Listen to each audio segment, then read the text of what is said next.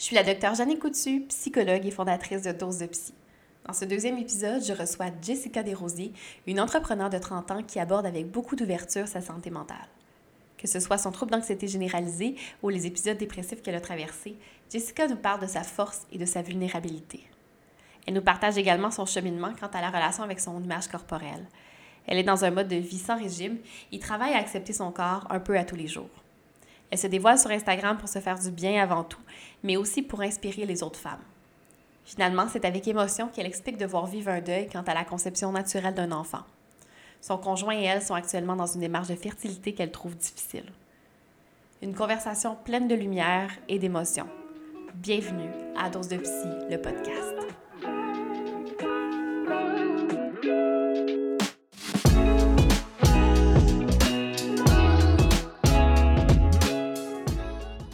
Au début de notre discussion, Jessica fait euh, le bilan de sa vie d'entrepreneur.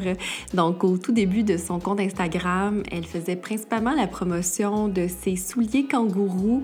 Euh, et euh, quelques années plus tard, elle a acheté avec sa famille une crèmerie. Et c'est d'ailleurs comme ça que je l'avais connue au tout, au tout début, avec ses gâteaux à la crème glacée, avec les œufs Cadbury. Et donc, au tout début, Jessica son Instagram pour faire la promotion de son entreprise. Et euh, tranquillement, au fil des mois, au fil des années, son compte Instagram est devenu de plus en plus personnel. Elle aborde de, plus en plus des sujets qui, euh, qui lui sont chers. Donc, euh, on peut voir l'évolution de son fil et éventuellement, elle aborde le sujet de l'image corporelle, mais aussi des troubles de santé mentale qu'elle a vécu. Jessica mentionne également qu'elle est une fan de sport depuis toujours. Elle explique que, lorsqu'elle était enfant et adolescente, elle allait jouer au sport euh, principalement avec les garçons. Euh, donc, euh, c'est une passion pour elle depuis toujours. Elle a besoin de bouger, ça lui fait du bien. Euh, donc, c'est ce qu'elle essayait de promouvoir au tout début de son compte Instagram avec euh, ce produit qu'elle a dû mettre un peu de côté, en fait, étant donné la pandémie. Euh, donc, étant donné que les événements ne sont plus possibles, malheureusement, cette, ce côté-là de son entrepreneuriat a été mis sur pause pour se concentrer davantage sur la crèmerie avec, avec sa famille. Dans ce premier segment, Jessica fait allusion aux abus sexuels dont elle a été victime lorsqu'elle était enfant. Sachez toutefois qu'aucun détail n'est donné et nous n'approfondissons pas le sujet.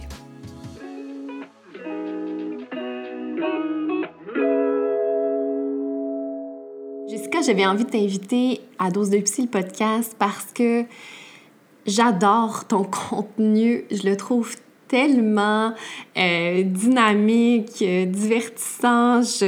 quand je te vois danser le matin, ça me rend vraiment de bonne humeur. Je trouve tellement que ça respire la sincérité, euh, ce, que, ce, que tu, ce que tu mets dans tes stories. donc, je, suis certaine que je suis pas la seule qui commence bien sa journée avec une, une story de toi qui, qui danse avec ton café, qui nous souhaite un bon matin. Donc, c'est ce contenu-là qui m'a donné envie de m'abonner à toi dans un premier temps, mais aussi de te recevoir euh, à mon podcast. Bien, merci beaucoup de me recevoir. Ça me fait plaisir euh, d'être là et de jaser avec toi. Donc, euh, en fait, j'aimerais bien, au départ, que tu me parles un peu de toi en quelques mots, là, avant qu'on entre dans le plus crunchy du sujet, mettons.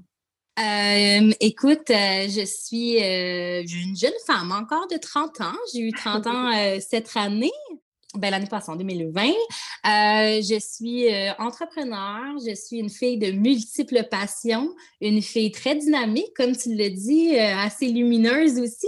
J'appelle ça mon dynamisme ou ma, ma lumière, comme qu'on comme qu'on voit, comme qu'on veut le, le, percevoir. Mais euh, je suis une bonne vivante, maintenant. Je trouve ça drôle de t'entendre dire jeune parce que euh, ça me ramène au premier épisode de podcast où est-ce que j'expliquais justement que je ne savais plus si j'avais encore le droit d'utiliser le mot jeune alors que j'ai 34 ans, mais tu m'inspires à l'utiliser encore. de ce que j'en comprends, tu considères qu'on peut l'utiliser euh, peu importe notre âge. Ah, écoute, je pense que j'ai un cœur assez jeune. Fait que moi, je pense qu'il n'y a pas de limite. Il n'y a pas de limite. On peut l'utiliser comme qu'on veut. oui, c'est bon. Je pense effectivement que euh, notre cœur reste jeune, alors c'est ce qui compte. En 2017, là, tu fais une première publication qui est beaucoup plus personnelle, où est-ce que tu parles de ton trouble d'anxiété généralisée et de ta dépression. Est-ce que tu te souviens là, de, de cette première publication-là, de ce qui t'a amené en fait à faire cette publication-là? Euh, j'avais envie d'en parler. Je me suis euh, beaucoup euh, garochée au travail pour un petit peu m'étourdir dans la vie, surtout au début. Par la suite, je me suis fait connaître comme la fille des bottes trampoline, honnêtement, ici, là, vraiment. Puis je me suis dit que je, ben, je suis bien plus que ça. De un, je suis énormément plus que ça. Et j'avais un besoin de partager parce que je sais qu'au début, c'est quelque chose que je ne parlais pas beaucoup non plus de, de vive voix avec des, amis ou des gens proches. J'en parlais, mais beaucoup moins. Et j'avais besoin de l'exprimer. Mmh. Euh, donc, j'ai laissé euh, un petit peu tout ce qui est entrepreneur, euh, tout ce qui est business, surtout ma business au début, et j'ai réorienté mon Instagram pour moi. C'est mmh. vraiment ce que j'avais besoin de faire et ce que je ressentais le besoin. Je suis beaucoup à l'écoute de moi. Donc, cette première publication-là, plus personnelle, de, ce que j'en comprends, ça venait d'un besoin là, qui, qui était euh, un besoin, euh, ça, personnel. Euh, parce que c'est ça, tantôt, quand je te présentais, j'expliquais comment je trouvais que tu étais une personne authentique. Donc, ça va un peu en cohérence avec ce désir-là d'être d'être vrai, de, de présenter pas juste le tout beau, dans le fond, sur, sur les réseaux sociaux. Effectivement, que ça a tourné vraiment plus vers un Instagram plus personnel, effectivement, mais euh, je ressentais le besoin euh, de le faire. Et ça m'a apporté aussi énormément avec le temps, beaucoup, beaucoup dans mon cheminement à moi. Mais je ressentais, oui, le besoin de partager euh, c'est qui Jessica derrière tout ça. et j'ai vraiment, c'était vraiment une démarche personnelle, je te dirais, qui m'a apporté vers ça de ce que j'en comprends, ton premier contact avec euh, la santé mentale, c'était davantage au niveau de l'anxiété. Donc, c'est plus l'anxiété qui a finalement mené à un premier épisode dépressif. Est-ce que c'est ça? Exactement. J'ai euh, eu une enfance pas trop facile. En fait, euh, j'ai j'ai été victime euh, de viol, d'agression sexuelle dans mon enfance pendant plusieurs années, ce qui m'a apporté une adolescence après ça très tourmentée parce que j'ai pas euh, pris le temps de bien euh, guérir et de bien, de bien passer au travers tout ça. Donc, ça m'a apporté une, une, une, adolescence vraiment plus difficile, surtout avec l'estime de soi, avec mon image corporelle et ma confiance en soi. Ça avait vraiment brisé beaucoup de choses en moi. Et on me disait que j'étais forte, j'étais forte, j'étais forte. Et à force de me le faire dire aussi, dans un moment où que moi-même, en adolescence, je me cherche, ben moi, j'étais la fille forte. Mais je m'étais mm-hmm. créé une énorme carapace. Ben qui a fait en sorte que je vivais pas du tout mes émotions, puis je me laissais pas la chance d'y vivre. Moi, pleurer, c'était pas quelque chose que je faisais vraiment avant, là, auparavant. Donc, euh, j'ai continué dans mes études, j'ai continué comme ça à m'étourdir un peu et l'anxiété m'a frappée de plein fouet. Je ne savais même pas, à l'âge de 19 ans environ, je ne savais même pas à 19 ans c'était quoi ce mot-là.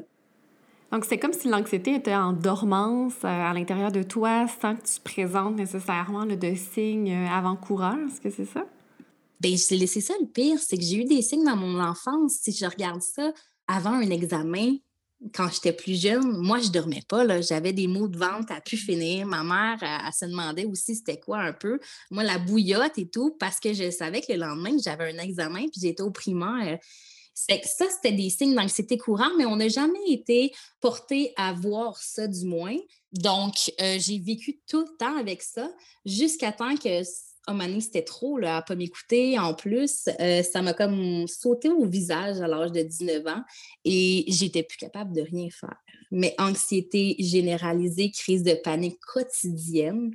Ah j'ai ouais, vécu un arrêt de travail parce que je ne pouvais plus continuer du tout. Euh, ce qui m'a fait être isolée à la maison et ça m'a apporté aussi beaucoup d'agoraphobie par la suite. J'avais n'étais plus capable de sortir. Là. Juste, mettons, prendre ma douche. Bien, tout ça, c'est un servicieux, tu le sais bien. Euh, donc, l'anxiété m'a apporté une dépression parce que j'étais chez moi et je broyais beaucoup noir et je connaissais pas. Et je commençais à apprendre c'est quoi une santé mentale et où était la mienne, en fait. Donc, euh, suite à cette, grosse partie d'anxiété-là, ça m'a apporté en dépression, en beaucoup une passe d'agoraphobie. Fait que ça a été un, facilement six mois où que j'ai pas été là du tout. Ouf, oui, quand même, hein, six mois, c'est quelque chose. Euh, puis, bon, tantôt, tu disais qu'on disait beaucoup que tu étais forte. Puis moi, ce que j'observe de mes patients qui se sont fait beaucoup dire ça, c'est qu'ils deviennent un peu prisonniers de cette image de force-là, justement. Puis une des métaphores que j'aime utiliser, c'est celle du costume de super-héros. En fait, c'est comme si euh, ils étaient pris dans ce costume-là euh, parce qu'ils sont euh, incertains de est-ce qu'ils vont être aimés quand même s'ils portent pas le costume? Est-ce que les gens qui sont en fait derrière ce costume-là? Est-ce que c'est un peu ça que, que, tu ressentais toi aussi? Effectivement, je m'étais formée une grosse carapace de fille forte et euh, je me laissais pas euh, la chance d'être vulnérable et en fait, je me laissais pas la chance qu'on me voit aussi autre qu'une fille forte parce que pour moi, c'était ça. C'était ça. C'était ça à quoi je m'identifiais, surtout à l'âge que j'avais. J'étais rendue au secondaire. Fait que j'étais rendue à moi-même chercher un petit peu euh, ma, personne, mon identité. Donc, euh, j'étais une fille forte.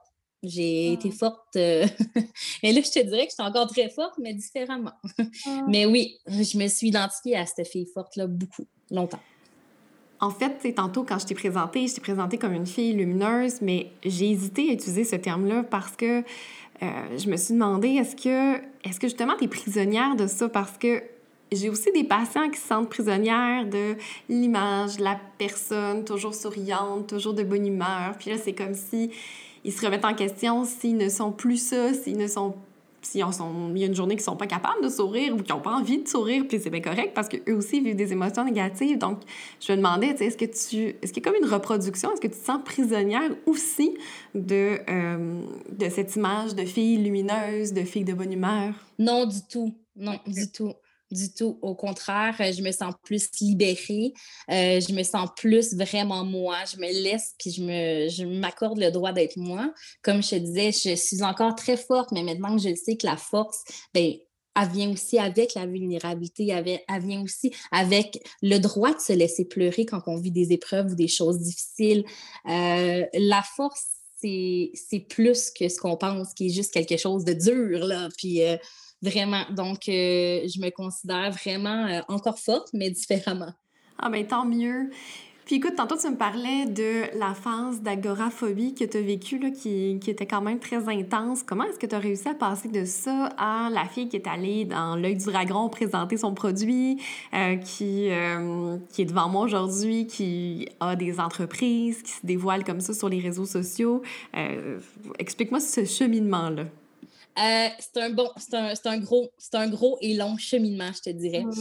Euh, fait que ça a été un six mois. Euh, anxiété, je pouvais pas rien faire. J'étais en dépression, mais en, grande dépression. Tu sais, quand que juste prendre ta douche et promener mon chien, parce que j'avais mon chien à quand même la responsabilité de mon chien. J'avais un appartement, c'était le bordel. Je me... Mais juste prendre ma douche et aller marcher mon chien, c'était assez pendant ces moments-là. C'était très difficile pour moi. Euh, j'ai été consultée. J'ai été consultée en thérapie, euh, beaucoup, et j'ai commencé à prendre la médication qui m'a aidé énormément aussi. Donc, c'était le mix de ces deux-là, ces deux choses-là avec le temps, bien entendu, et l'acceptation qui m'a énormément aussi aidé. Donc, ça, ça m'a aidé à passer au travers cette passe plus difficile-là. Et par la suite, c'est mon entreprise qui m'a justement euh, un peu sauvée je te dirais que j'ai pas retourné au travail que j'avais dans, dans, le gym auparavant. Euh, j'ai été vers mon entreprise et euh, ça, ça me faisait du bien. Ça me faisait faire quelque chose, ça me faisait du bien, mais ça a pris vraiment au moins un an facilement, là, cette passe-là. Et même au début, quand j'ai commencé mon entreprise, ben, j'y allais tranquillement, j'y allais vraiment tranquillement. Et euh, ben, j'ai jamais pu d'anxiété. Hein. Je me rappelle, quand je passais à l'émission des Dragons, quand j'ai descendu ces marches-là, ça a été Oh mon Dieu, j'en revenais pas. Je dis la fille anxieuse est rendue là devant ta télé.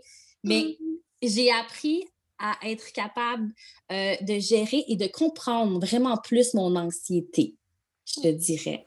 Et en plus de cette euh, combinaison-là, gagnante entre la médication et la thérapie, ça a été aussi de trouver une voie professionnelle dans laquelle tu te sentais accomplie, mais qui t'a aussi aidé à prendre confiance en toi. Effectivement, tout ça m'a permis de créer une grosse confiance en moi puis de me réapproprier cette confiance en moi-là, en fait, que j'avais pas du tout, euh, en accomplissant beaucoup dans cette entreprise-là. Puis ça m'a vraiment aidé à m'en sortir euh, sur le long terme énormément. Ça m'a apporté beaucoup. Tu nous as parlé de, de, ce six mois de dépression profonde. Euh, j'ai envie de te poser la question très délicate, euh, à savoir, est-ce que tu as eu des idées suicidaires pendant ce moment-là? Avais-tu des idées noires? Euh, je te dirais que j'ai eu des idées noires. Oui.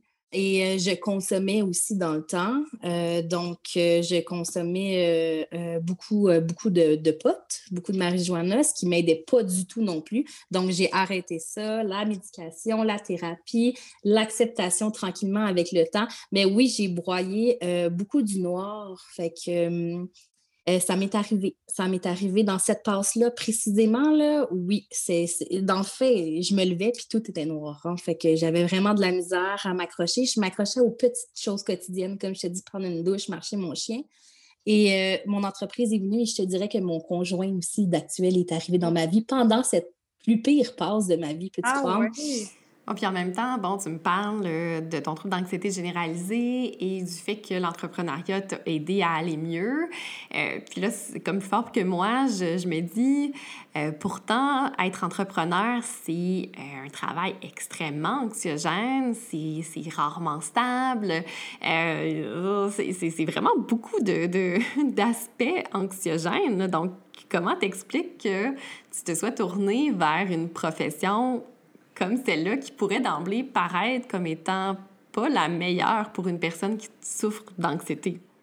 Euh, c'est vrai, c'est un peu contradictoire quand on pense à ça parce que oui, il n'y a rien de stable, même financièrement, même le travail, le temps. Je mettais beaucoup de temps. Je m'investissais beaucoup dans mon entreprise et j'adorais ça ce que ça m'apportait et tout. Donc, je te dirais que mon anxiété, à un moment donné, j'y pensais comme même plus, ou je la voyais un peu moins présente parce que je mettais beaucoup de temps là-dedans dans ce que j'aimais, puis je m'entourais de ce que j'aimais. Donc, tranquillement, était un peu moins présente quotidiennement. Euh, mais je te dirais, ça, serait faux de te dire que ça a été un parcours euh, parfait. De un, il n'y a rien de parfait. Mais en tant qu'entrepreneur, en tant qu'entrepreneur, pardon, oui, il y a beaucoup d'instabilité. Et oui, cela peut apporter effectivement euh, plus d'anxiété. Mais maintenant, euh, j'essaie vraiment d'accepter le tout et euh, je suis vraiment plus à l'écoute de moi et de mon corps. Donc, je me trouve des repères. Je me suis trouvé des repères. Je me suis trouvé aussi des trucs, des listes, des choses à faire, euh, financièrement un coussin pour être sûr d'être stable. Tu sais, je me suis trouvé des petits aspects comme ça, des petites astuces pour moi, être plus euh, zen, être plus euh, fonctionnel en tant qu'entrepreneur. Dans les dernières semaines, les derniers mois, là, je, sais pas, on parle un peu de la notion du temps avec la pandémie, euh, tu abordais là, un autre épisode dépressif. En fait, tu sembles avoir eu aussi une, une nouvelle phase là, dépressive dans ta vie. Est-ce que tu voudrais nous en parler? Bien, en fait, avec la pandémie, au mois de mars, euh, j'ai dû arrêter de travailler au complet. Et là, ben, tous ces repères-là que je t'avais dit dans mon entreprise et tout, j'ai tout perdu ça, ah. complètement. Donc, j'ai mis une entreprise événementielle de côté et j'ai recommencé la crèmerie. Ma crèmerie est saisonnière, donc là, c'était dans les moments où qu'on allait recommencer. Euh, je me suis réinventée. Donc, euh, j'ai fait différents nouveaux produits, comme tu m'avais vu avec les gâteaux de mm-hmm. Pâques. Euh, j'ai refait un fonctionnement au complet, un site web. j'ai apporté la livraison. On livrait la crème glacée chez les gens. Euh, c'était gros, c'était gros. Je me suis euh, garochée dedans, puis je voulais vraiment, je me suis beaucoup investie pour être sûre que cette entreprise-là euh, fonctionne cette année-là au moins parce que la pandémie était là, puis si on faisait rien, mais il n'y aurait peut-être mmh. pas rien qui serait passé aussi. Euh, mais je me suis beaucoup investie, j'en ai oublié ma propre personne. Moi qui le sais que depuis des années, je ne dois pas faire ça, mais avec la pandémie qui est arrivée, j'ai senti le sentiment d'urgence de faire des choses et je me suis investie corps et âme, mais trop, trop, trop, trop, trop. Donc, euh, la crèmerie a débuté, j'ai mis tout ce temps-là et par la suite, j'ai vraiment tombé, chuté, chuté. Euh, donc, appelons ça dépression, burn-out. Euh, j'étais plus propice à la dépression, je te dirais, parce que j'avais arrêté mes médicaments, ça faisait un an et que tout ça est arrivé en même temps. Et j'ai eu beaucoup de la misère à gérer. En fait, je me suis reperdue dans tout ça. ça a été vraiment difficile. Je travaillais beaucoup moins. J'ai travaillé moins cet été. Juste aller travailler était énormément difficile, revenir à la maison. Donc oui, je suis retombée dans cette, cette dépression-là. J'en suis pas ma première, en fait. Et là, bon, justement, tu nous dis que tu avais bâti des repères, que tu t'étais fait un peu la promesse à toi-même que euh, tu allais prendre soin de toi, tu allais t'écouter, tu allais écouter les signaux précurseurs. Et là, finalement, bon, un autre épisode dépressif, euh, un autre épisode où tu dois reprendre la médication. J'ai beaucoup de patients, moi, dans des situations comme ça, qui vivent un sentiment d'échec, euh, qui vivent beaucoup de découragement aussi. Est-ce que c'est quelque chose que tu as vécu, toi? Je te dirais qu'auparavant, j'aurais pensé ça, mais maintenant, non du tout. Euh, je le sais que je suis énormément bienveillante avec, avec moi-même, mais beaucoup, beaucoup. Euh, et je le sais que c'est pire. Quand on se tape ah. dessus, quand on se dit Ah non, je retombe là, je recommence, est-ce que je recommence à zéro, je reprends mes médicaments, euh, j'ai plus d'énergie, j'ai plus de jus, j'avais même plus de plaisir à faire ce que j'aimais. Hmm. Cela, c'était mon gros truc qui est venu me chercher. Les petites choses quotidiennes là, me donnaient plus du tout de plaisir. J'étais vraiment en, en, dépression, je dirais. Mais euh, en étant bienveillante envers moi-même, ça a été plus facile. Mais c'est parce que j'ai des années d'expérience avec la mmh. dépression, l'anxiété et moi-même. Fait que je te dirais que j'ai pas vu ça comme un échec. Beaucoup auraient pu le voir, surtout la Jess d'avant. Mais non, j'ai pris ça parce que je savais que j'en avais besoin pour pouvoir me, me guérir, pour pouvoir aller mieux. Ah, tellement, tu, tu le nommes bien. Là. Plus on se tape sur la tête, euh, ben, moins on va bien aller, là, parce que justement, quand on voit tout noir, comme comme c'est le cas dans la dépression, et qu'on commence à se voir nous-mêmes tout noir, euh, ben, mais ça empire, hein, de devenir fâché d'être déprimé ou euh, déprimé d'être déprimé. Ça en rajoute une couche et c'est pas aidant finalement, là, même si ça peut être un réflexe. Donc, tout à fait la bienveillance accepter la douleur, même si ça peut paraître vraiment euh, impossible, euh, c'est souvent une étape nécessaire. Puis, euh, à travers ce que tu dis, tu abordes aussi un thème euh, important là, qui est la tolérance à la détresse. C'est comme ça qu'on l'appelle en, en, psychologie. Donc, c'est le fait de savoir que la, la souffrance, peu importe son intensité, ben elle est, euh, elle est temporaire. Hein? Puis de, de, se souvenir de ça, c'est extrêmement euh, salvateur.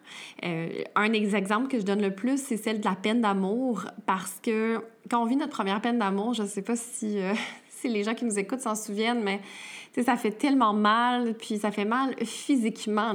Puis on a l'impression que plus jamais dans notre vie, on va être capable d'aimer, puis que cette douleur-là va nous imprégner à jamais. Et là, quand on arrive avec une deuxième peine d'amour, bien, puis qu'on revit toutes ces sensations-là, mais on se souvient. On se souvient de les avoir vécues, puis on se souvient qu'à un moment donné, ces sensations-là, elles n'étaient plus là. En fait, qu'elles se sont atténuées un petit peu tranquillement là, au fil du temps pour finalement complètement disparaître. Et c'est ce souvenir-là de la fin de la douleur qui peut nous aider à passer à travers euh, cette autre douleur-là. Très vrai, très, très vrai. Puis on dirait que ça m'aide plus à accepter que oui, je suis plus fragile mentalement. Hein. Je vis avec l'anxiété généralisée, je suis plus fragile. Le fait de le voir, de le, vivre pendant plusieurs années, euh, m'a justement aidé à être plus bienveillante envers moi, puis avoir beaucoup moins de jugement envers moi aussi énormément. Je me rappelle, je te fais un, un side, je me rappelle la première fois que j'ai pris mes médicaments à l'âge de 19 ans. Oh mon Dieu, je pouvais te dire que j'étais, bien, voir que je suis rendue là Est-ce que je suis brisée? Est-ce que je suis folle? Je comprends pas. Des médicaments, personne ne ça dans ma famille. Personne, j'avais, je connaissais personne dans mon entourage non plus qui prenait des choses comme ça. Puis pourtant, ça m'a tellement aidé à pouvoir aller mieux. Euh, la première fois que j'ai pris mes médicaments, j'avais mon pot dans mes mains et vu que je faisais énormément d'anxiété, j'étais en dépression et tout, je shakeais. J'avais beaucoup, beaucoup, beaucoup le shake, qui est un des symptômes. Et euh, j'ai pris mon, mon pot de peluche. J'ai dit là, il faut que je commence ça aujourd'hui. Il faut. Tu sais, je n'étais pas comme j'ai besoin, il faut que je commence ça aujourd'hui. Et j'ai ouvert le flacon et en shakant, toutes mes pelules ont tombé par terre.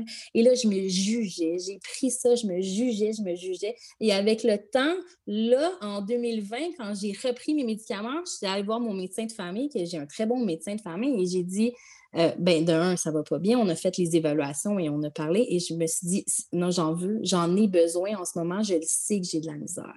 Fait que ça m'a apporté beaucoup avec l'acceptation aussi, avec le temps, oui. Oui, puis tu sais, c'est ça, parce qu'à un certain point, la médication, elle devient essentielle.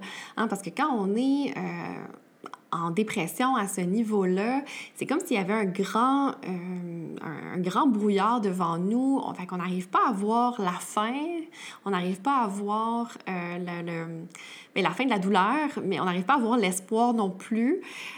puis quand on est rendu au point d'avoir la difficulté à prendre notre douche le matin, honnêtement, la thérapie toute seule, ça fonctionnera pas. Donc, il faut avoir un coup de pouce pour aller rechanger la chimie du cerveau.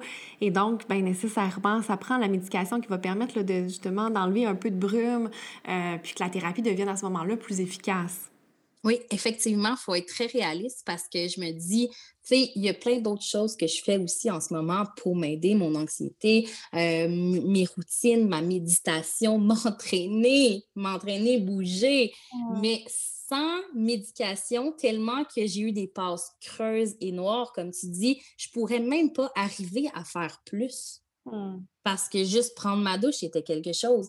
Donc, ça, ça m'a vraiment aidé ça m'a énormément aidé, oui. Effectivement. Il n'y a rien de négatif là-dedans. Ça m'a aidé à pouvoir aller chercher plus d'aide et avoir euh, moins de broyer moins de noir, euh, beaucoup. Oui, donc la prise de médication, c'est parfois le premier pas qui est nécessaire parce que, comme tu le nommes, effectivement, hein, bouger, appeler des amis, faire un journal de ses émotions, euh, c'est des outils qui fonctionnent bien. Hein, méditer, être dans la pleine conscience. Oui, mais si on n'a même pas l'énergie de prendre notre douche, comment est-ce qu'on peut espérer être, euh, avoir l'énergie de, en fait, de ressentir qu'on a l'énergie pour aller faire cette méditation-là, pour aller faire cette marche-là.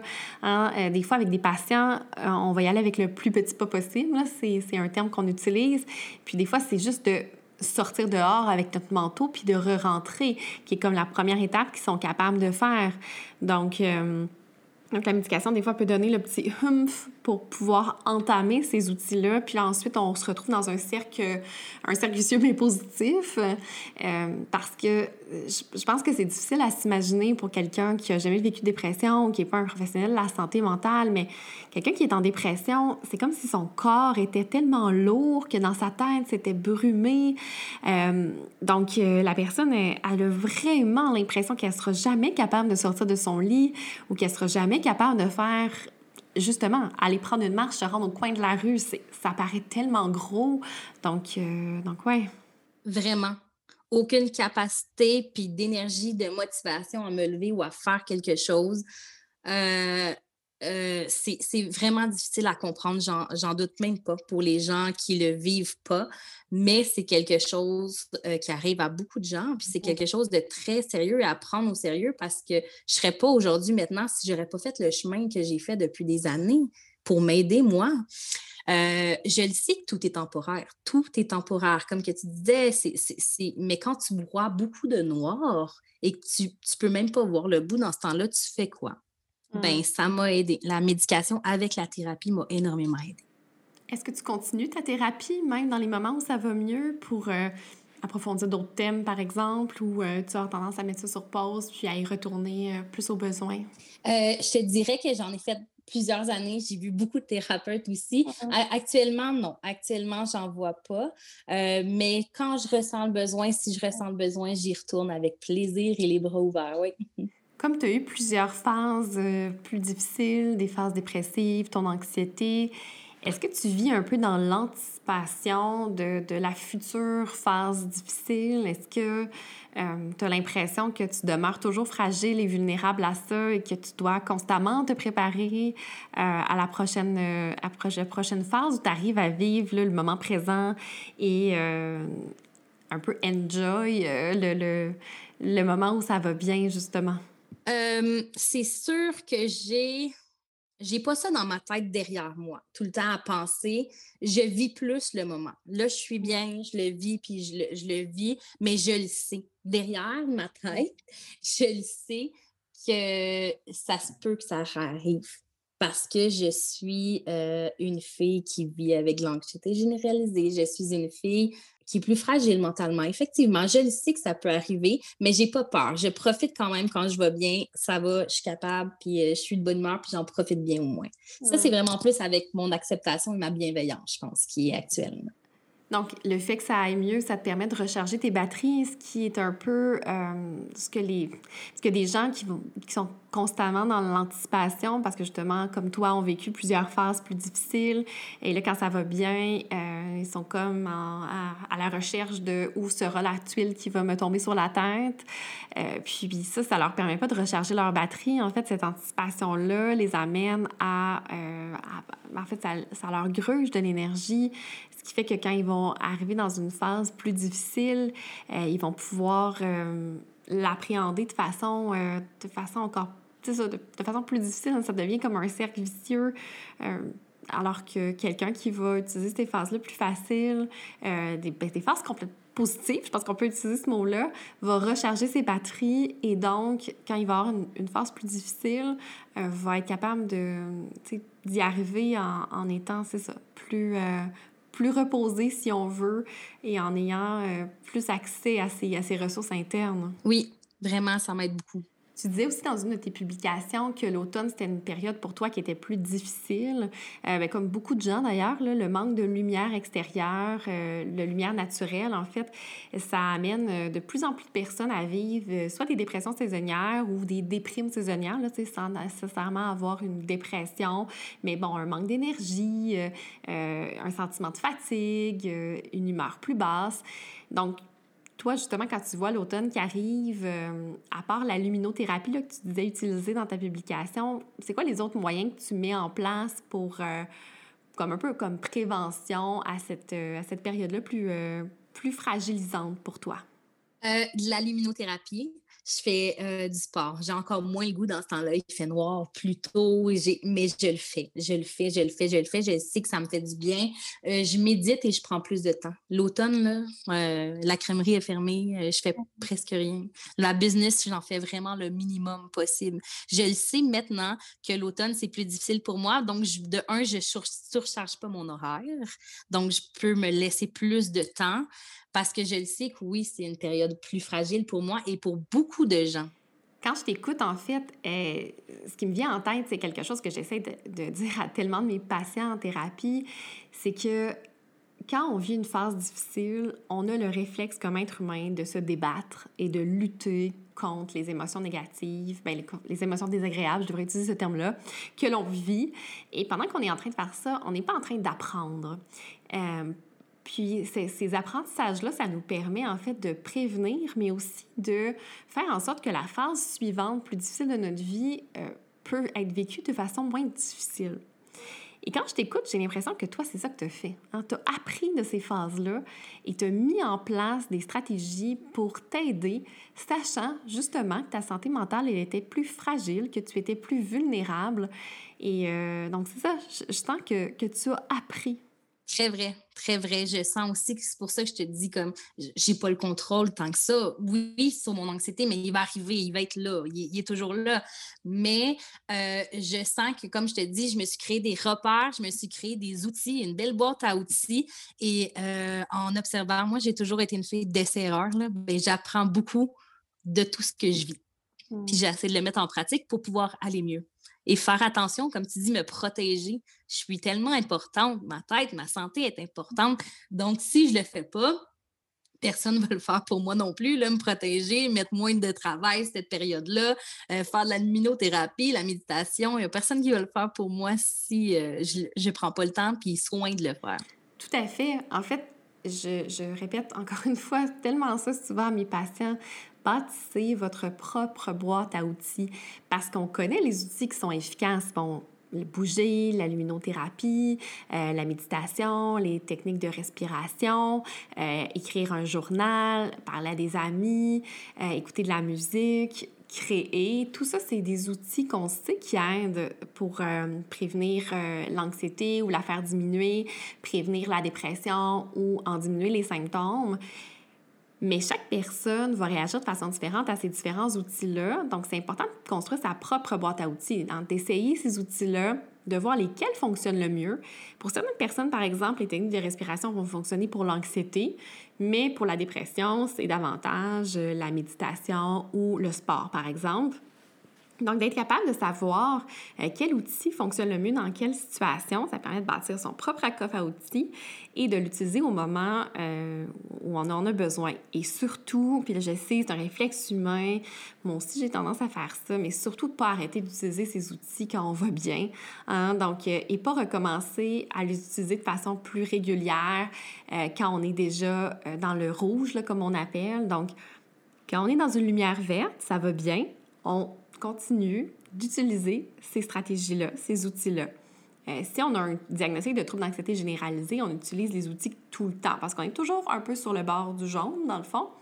Euh, quand on est dans le jaune et là, on remet en place tous nos outils et on n'attend pas d'être dans le rouge. Ça, c'est vraiment super important très vrai, très important de continuer à, tes outils qui te font du bien, les continuer même quand tu vas bien.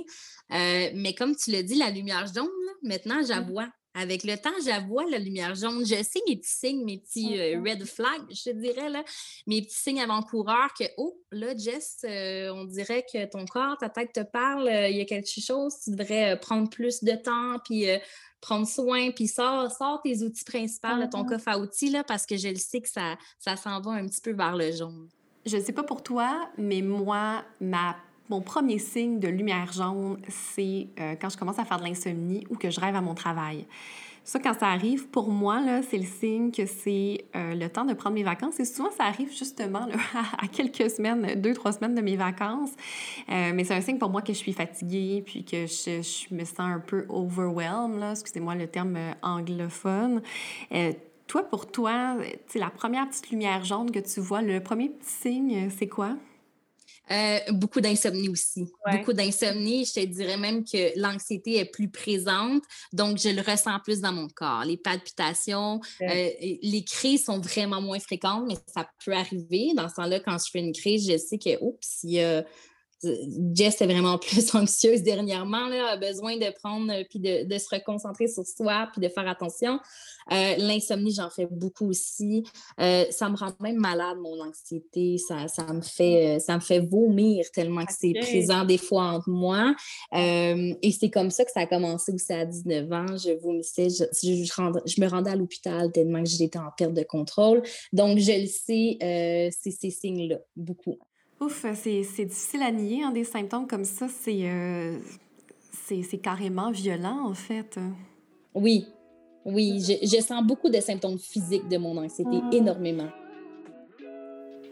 Dans ce second segment, Jessica aborde la relation avec son corps, un cheminement qui mène vers la bienveillance et le self-love. Bien que nous n'abordons aucun détail sur les abus sexuels, nous traitons tout de même du lien entre abus sexuels et développement d'un trouble alimentaire à l'âge adulte. J'ai comme envie de t'emmener sur un autre sujet. En fait, euh, si on remonte aussi dans le temps euh, sur ton compte Instagram, on voit que tu as une publication euh, qui a un hashtag fitness. Je ne sais pas si tu as fait du fitness en tant que tel, mais bref, il y avait quand même dans cette publication-là un aspect perte de poids, un aspect lié à l'apparence du corps. Et plus ça évolue sur ton feed Instagram, plus on peut voir des publications qui mettent de l'avant en fait l'acceptation de ton corps, le mouvement anti-diète, le mouvement self-love, le mouvement euh, body positivity. Bref, je me demandais qu'est-ce qui avait mené à cette, euh, à cette évolution-là dans le temps? Euh, ça va avec ma bienveillance actuelle. J'ai ma première compagnie était vraiment dans le sport. J'étais dans le sport aussi énormément. j'ai jamais fait de fitness, mais je travaillais dans le sport. je travaillais dans des gyms aussi. Donc, j'étais quand même là-dedans. J'ai eu, euh, quand j'étais adolescente, euh, je me cherchais beaucoup, j'avais pas vraiment confiance, pas beaucoup d'estime de moi. J'ai eu euh, des épisodes de boulimie. J'ai fait de la, boulimie pendant une couple d'années, ce qui m'a aidé à avoir un rapport vraiment pas trop sain avec la nourriture que j'ai continué par la suite. J'étais vraiment imprégnée de la culture de la diète sans m'en rendre compte. J'ai beaucoup euh, lu sur le sujet, je me suis énormément informée et je savais que c'était pas sain dans ce que je vivais avec mon corps et ma relation avec la nourriture aussi. Je savais que j'avais quelque chose à régler avec ça. Euh, donc, euh, j'ai pris un gros X sur la culture de la diète, ce qui était énormément difficile parce que j'étais dans le domaine du sport. Et comme tu dis, je pointe ça du doigt. Je pointe ça du doigt, honnêtement. je trouve que le sport mise beaucoup sur le physique et non sur les bienfaits autres, euh, mise beaucoup sur la minceur, mais la minceur ne nous apporte pas énormément euh, le bonheur automatique du tout. Ma période où j'ai été le plus mince, par exemple, dans ma vie, ben, c'était à 19 ans, quand j'étais dans ma dépression, mon anxiété. Oh, on me trouvait si mince et belle, mais j'étais mmh. tellement pas bien en dedans.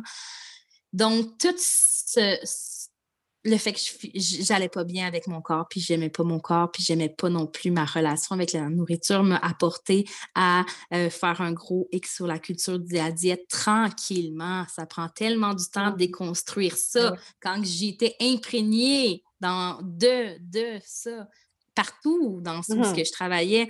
Donc, ça a été un cheminement à long terme, mais ça a tellement été bénéfique pour moi, bénéfique, pardon, pour moi, euh, autant sur l'acceptation de mon corps, sur la bienveillance envers moi.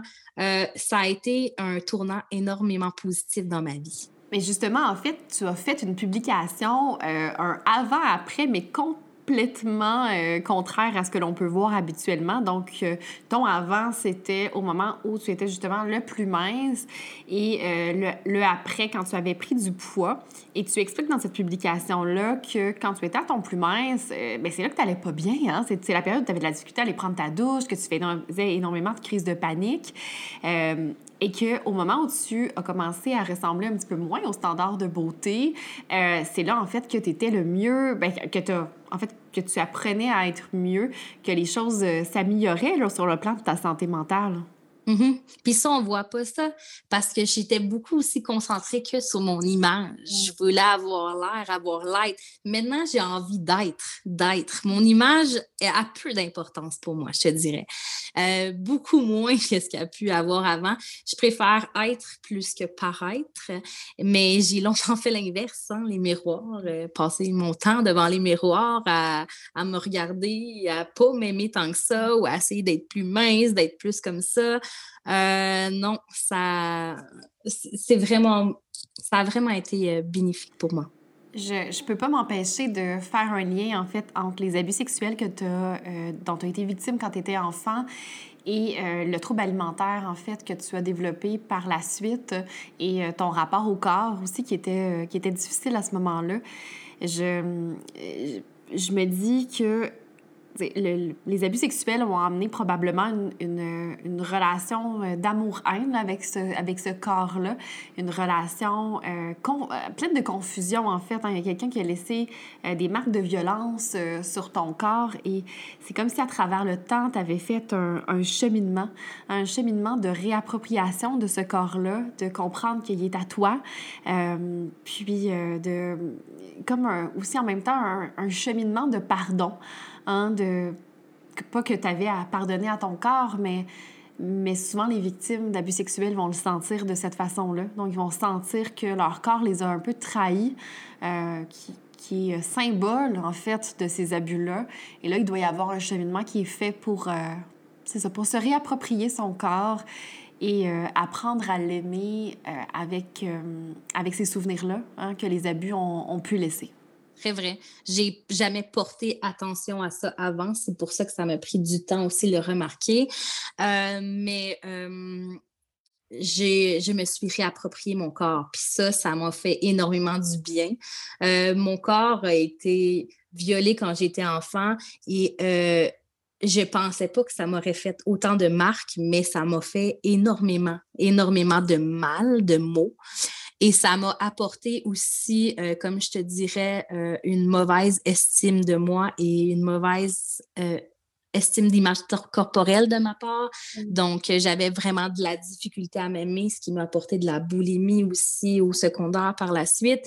Donc, ce cheminement-là m'a réapproprié mon corps, m'en aller de la culture, de la diète, lâcher un peu le paraître et être plus le être, euh, m'a sauvé, sauvé, sauvé la vie et m'a aidé à, guérir un peu plus beaucoup de, de, de cette passe-là dans ma vie, à me réapproprier. Oui, oui, oui, ça m'a aidé beaucoup.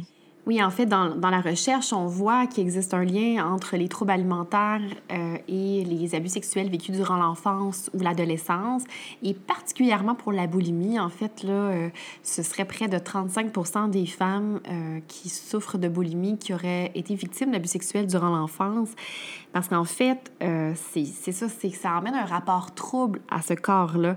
Hein? Déjà que que la puberté euh, vient perturber le rapport au corps parce qu'on doit se le réapproprier. C'est pas le corps avec lequel euh, on, était habitué quand on était enfant. Donc, on doit apprendre à apprivoiser ce nouveau corps-là.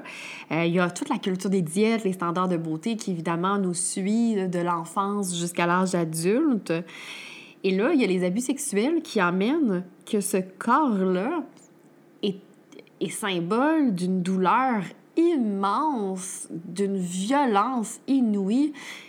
Donc, nécessairement, ça, ça amène une confusion à qu'est-ce que je pense de ce corps-là, qu'est-ce que je ressens par rapport à ce corps-là. Donc, beaucoup de confusion. Énormément, énormément de confusion avec moi-même dans ma tête, avec mon corps, euh, énormément euh, de confusion c'est ce qui m'a vraiment aidé à me réapproprier euh, mon corps. Euh, je te dirais que j'ai tranquillement, avec le temps, euh, aidé, mais c'est fou comment les statistiques, c'est un, un cercle vicieux. Hein. Je, je, fais partie de la statistique, je fais complètement partie de la statistique parce que tout ce que les mots que ça m'a fait, le mal que ça m'a fait, m'a apporté d'autres ben, maladie mentale, mmh d'autres faiblesses mentales qui m'ont apporté beaucoup de négatifs. Donc, me sortir de ça, c'est ce qui m'a apporté ma lumière, en fait, dont on parlait tantôt. En fait, ça me fait penser à une publication, euh, ben, en fait, un sondage que tu avais fait dans tes stories et euh, je t'avais répondu que je te trouvais lumineuse et que j'avais cette impression que ta lumière provenait en fait d'une résilience très profonde, d'un cheminement qui, qui, qui venait d'une souffrance, en fait. Et, je pense que c'est de là que vient euh, l'authenticité de, de cette lumière-là qu'on voit en toi. Énormément, parce que euh, c'est du travail c'est du travail sur moi que j'ai fait, mais qui fait en sorte qu'aujourd'hui, je suis la femme heureuse et accomplie que je suis et que je suis encore bienveillante et que jamais je vais être euh, euh, à l'abri et rien sera parfait, mais je sais que je suis capable de traverser les épreuves et toutes les épreuves qui vont m'apporter sur mon chemin. Puis ça se voit parce que je suis prête. Tu sais, je, je mords dans la vie maintenant. Mais ça n'a pas été une période facile, mais pas du tout. Au contraire, j'ai enfoui vraiment ces mots-là pendant longtemps, ce qui, ce qui faisait en sorte que j'étais pas du tout euh, moi. J'étais pas moi, j'étais pas moi du tout. C'est là qu'on voit là, que même si on veut refouler, hein, c'est pas un, un mécanisme qui peut tenir à long terme. Ça finit par remonter, par craquer, mais, euh, mais c'est pas possible de préserver ce, ce refoulement-là. J'ai refoulé, j'ai refoulé longtemps, puis ça a sorti après ça tout mal. J'ai vraiment voulu refouler ou voulu penser que je, je m'en étais sortie parce que j'étais forte, comme qu'on en revient au début. Mais non, effectivement, ça m'a rattrapé sur le tard. Euh, je pense pas qu'il est jamais trop tard du mmh. tout. Euh, mais je suis contente. Je, je, te dirais que je suis contente d'avoir euh, atteint la passe, comme je te dis, à 19 ans, ma pire passe de ma vie. Je suis contente maintenant d'avoir passé au travers ça parce que maintenant, ça fait de moi la femme capable que je suis, confiante, dans ces moments-là, je t'aurais jamais dit ça. Au contraire, je ne voyais pas le bout. je sais que c'est difficile si vous êtes dans une passe comme ça, euh, mais il y a moyen. Il y a moyen de s'en tirer, vraiment. Ce que j'entends, en fond, dans ce que tu me dis, c'est que tu as l'impression que sans cette période-là vraiment difficile, c'est comme si tu n'avais pas réussi, tu n'aurais pas pu réussir à te libérer de, de, de ces abus-là et des, ben, en fait, des traumas de, de l'enfance. C'est comme si ça nécessitait de passer par euh, cette euh, phase-là. Du tout. Je serais encore en train de refouler tant qu'à moi. Là. Et en fait, refouler comme ça constamment, là, ça demande beaucoup d'énergie, hein, de toujours être en train de réenfouir ça, réenfouir ça. Euh, ça gruge et les gens s'en rendent pas compte. C'est pas comme une perte d'énergie qu'on qu'on s'aperçoit, c'est plus insinueux, mais euh, ça peut être à l'origine, en fait, du développement d'épisodes dépressifs. Là. Ah oui, puis c'est drainant, c'est drainant, c'est sûr parce qu'on s'étourdit, on s'écoute pas, on n'écoute pas nos émotions. C'est aussi drainant, effectivement. Je te ramène sur euh, le sujet du self-love. En fait, je ne sais pas si tu te souviens de ta première publication qui aborde ce thème-là. C'est en 2018, tu étais le dos nu, là, euh, je pense, à la piscine. Euh, donc, est-ce que tu te souviens de, de cette première publication-là qui est comme un peu un tournant dans ton compte Instagram? je m'en souviens, oui. Je me souviens pas de toute chaque publication, mais là, tu m'en parles dos nuit et tout. Oui, je m'en souviens. Euh, comme, ça a été une lutte pour moi. Hein. Ça a été une lutte ou une quête plutôt, je te dirais. Ça a été une quête, puis ça m'a apporté énormément. Puis je le sais euh, qu'il y a beaucoup de gens et de femmes euh, qui ont de la difficulté à, à s'aimer, à s'accepter. Euh, donc, euh, moi, c'était inévitable que mon cheminement, je voulais le partager. Mm-hmm. Si je, pouvais aider d'autres gens, ben pourquoi pas? Donc, ça a été vraiment, au début, c'était vraiment qu'une quête personnelle, qu'une quête personnelle pour me faire du bien. Après ça, j'ai vu que je faisais du bien à d'autres gens aussi. Mm. Donc, euh, j'ai continué dans cette, cette voie-là. Puis c'est ce que j'aime faire. c'est ce que j'aime parler. Euh, euh, j'adore. Je trouve ça tellement important parce qu'on est important. Te souviens-tu des secondes qui ont précédé le moment où tu as appuyé sur le bouton pour publier cette, euh, cette photo-là? Étais-tu dans un mode de je, je, je, suis certaine de ma publication où il y avait comme un peu de stress, un peu d'anxiété, de, d'incertitude liée à, à ce un peu ce, revirement là, dans, euh, dans ce que tu euh, amenais sur ton compte? C'était 100% ce que moi je voulais. C'était 100 mm. ce que moi je voulais.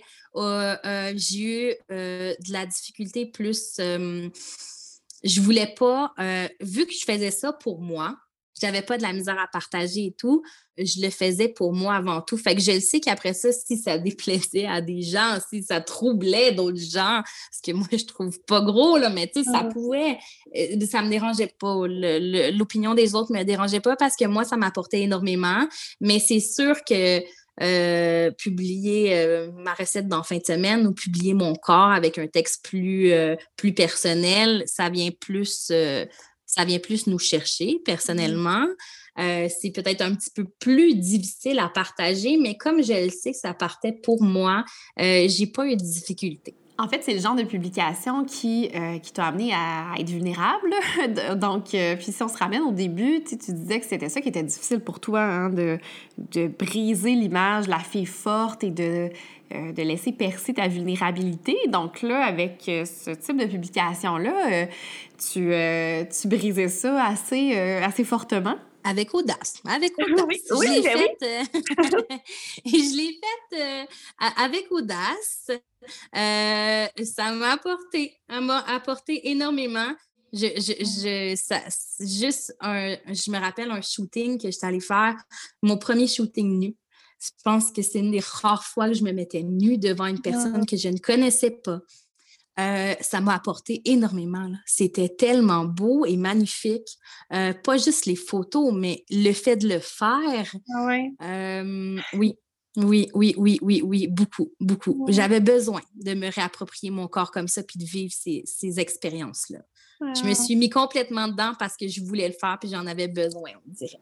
Tu as utilisé le terme audacieux, ben audace en fait, et euh, ça me ramène à certaines des publications justement que tu as sur ton Instagram. Hein, tu as beaucoup de photos très sexy de toi, euh, des photos magnifiques. Je pense à une en particulier où tu es en sous-vêtements. Cette photo-là, elle est absolument magnifique mais très audacieuse aussi en même temps. Hein. C'est pas rien quand même de se dévoiler autant, de se mettre autant à nu dans tous les sens du terme sur Instagram. Je me demande, tes proches, tes parents, ton chum, comment, comment ils perçoivent ça, ce, ce type de publication-là que, que tu fais? Mon chum, j'ai pas demandé l'avis à personne, Jannick. J'ai pas demandé l'avis à personne. C'est pourquoi? Parce que je le faisais pour moi, encore une fois. Je le faisais pour moi. Euh, un moment donné, j'en ai parlé à mon chum. Puis on en a parlé, puis j'ai demandé pas si ça le plaisait. Parce que ça, ah. j'en avais pas besoin de le savoir. Quand tu fais les choses pour toi, oui, l'opinion des gens, surtout des gens proches, va avoir une importance, mais je sais que je le faisais pour les bonnes raisons. Et c'est ce que les gens ont vu proche de moi aussi. Mmh. Mon chum, il me dit, Jess, ça t'apporte tellement. Pourquoi je t'empêcherais de faire ça? Pourquoi je me mêlerais ou je m'empêcherais de faire ça? Ma mère, la même chose. La première à me dire, Jess, tu as besoin de le vivre, tu vis quelque chose avec ton corps que moi, je ne sais pas, puis je ne vis pas. Puis je le sais que ça t'apporte du bien. Fait que pourquoi pas? Le faire, tu sais. Euh, mes frères ont peut-être un petit peu plus été troublés. Plus jeunes ou plus vieux? Euh, un plus jeune, un plus vieux, mais euh, de voir leur sœur en, bobette ou à moitié nue, mais je le faisais pour moi seulement. Donc, l'opinion des gens m'importait peu du tout, m'importait peu dans ce temps-là. Puis même encore là, les gens proches de moi savaient le bien que ça me fait, que ça m'apportait. Donc, ils me laissaient faire complètement. Wow, mais écoute, je suis pleine d'admiration euh, de t'entendre dire avec certitude, moi, je savais ce que je voulais, je l'ai fait pour moi et j'ai même pas demandé la permission à mon chum. Je sais pas, il y a quelque chose que. En tout cas, ça me rend très admirative de toi, là, de t'entendre dire ça comme ça. Merci, c'est mon corps. C'est mon corps, ben c'est mes choix, puis euh, je, je, peux complètement. Euh, si lui, il serait mal à l'aise, il m'en aurait parlé, on en aurait. Tu sais, je suis très à l'écoute, mais en même temps, je le sais que ça n'avait pas rapport avec lui, ça avait rapport avec moi. Wow! En tout cas, je trouve ça super de t'entendre parler comme ça. Pour revenir au mouvement body positivité, je vais y arriver. Euh, en fait, je sais pas comment l'expliquer, je sais pas d'où ça vient, mais on dirait que je m'inquiète des gens qui sont vraiment à fond dans ce mouvement-là. Puis là, je, m'explique parce que je suis, je suis pour ce mouvement-là. Évidemment, là, je, je le prône moi aussi. Mais je me demande comme les gens qui, euh, qui sont justement un petit peu plus populaires sur les réseaux sociaux à cause du mouvement body positivité, à cause du mouvement self-love.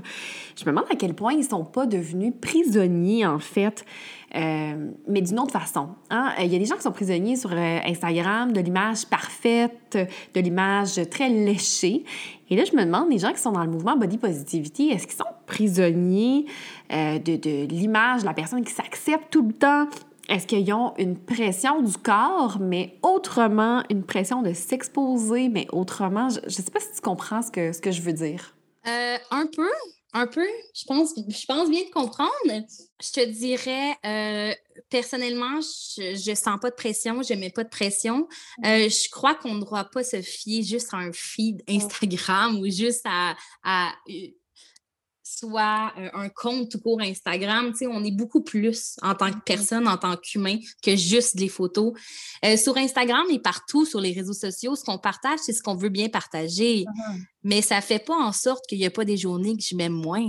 Mm-hmm. Je m'aime beaucoup, je suis beaucoup bienveillante envers moi, mais comme j'ai eu ma dernière passe en, 2020, en 2020 après euh, la pandémie et tout, euh, j'étais plus dépressive, euh, j'ai eu vraiment une rechute par rapport à mon image avec le, mon corps, mais j'ai pas senti de pression à, à, le dire ou à pas le dire parce que moi, je j'ai décidé de le faire comme ça. Je partage avec authenticité. Puis même si j'accepte mon corps, euh, ça fait pas moi une fille qui va 100% euh, toujours l'aimer ou j'ai des mm-hmm. parties de moi que j'accepte, mais que je suis pas en amour avec chaque partie de mm-hmm. mon corps. Ça, c'est une précision tellement importante parce qu'effectivement, en thérapie, des fois, j'ai des patientes qui vont me dire euh, Mais là, je m'imagine pas aimer tout mon corps. Il y a des parties de mon corps que je, je m'aimerais jamais.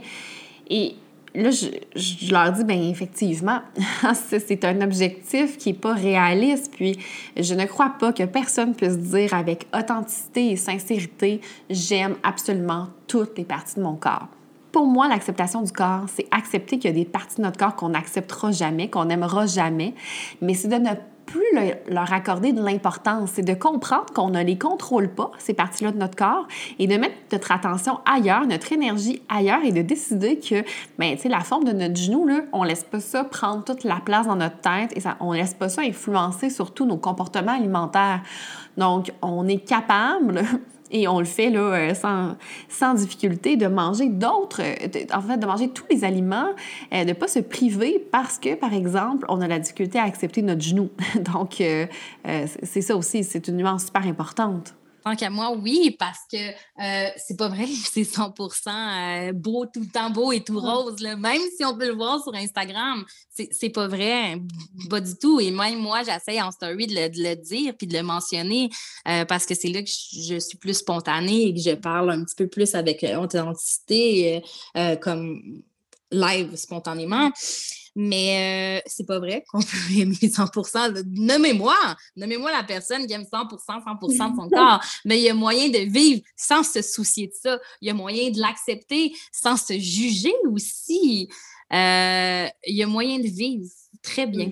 Puis bon, je reviens à euh, mon inquiétude des, personnes que j'ai. Je me dis, bon, sont-ils prisonniers de de ce mouvement-là de body positivity, de self-love, euh, ça me ramène à, par exemple, ton feed Instagram.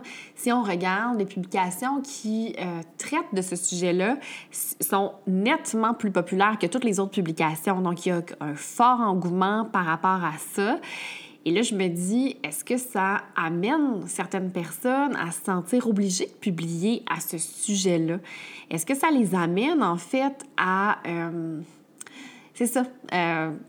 Puis je, me dis, ce mouvement-là qui est excessivement nécessaire, là, on s'entend, euh, il était à la base pour dire, ben écoutez, le, corps, c'est pas tout dans la vie non plus. Puis là, je me dis, ben est-ce que le corps est en train de devenir tout de certains filles d'Instagram, mettons? C'est un peu ça qui me vient en tête. Je comprends bien, je comprends bien, mais c'est vrai que ça, ça mes, mes, publications comme ça ont plus de, de visibilité, euh, pas juste parce que c'est mon corps, parce que généralement, quand je mets ça, je, sors ma vulnérabilité, j'écris un beau partage aussi relié à ça.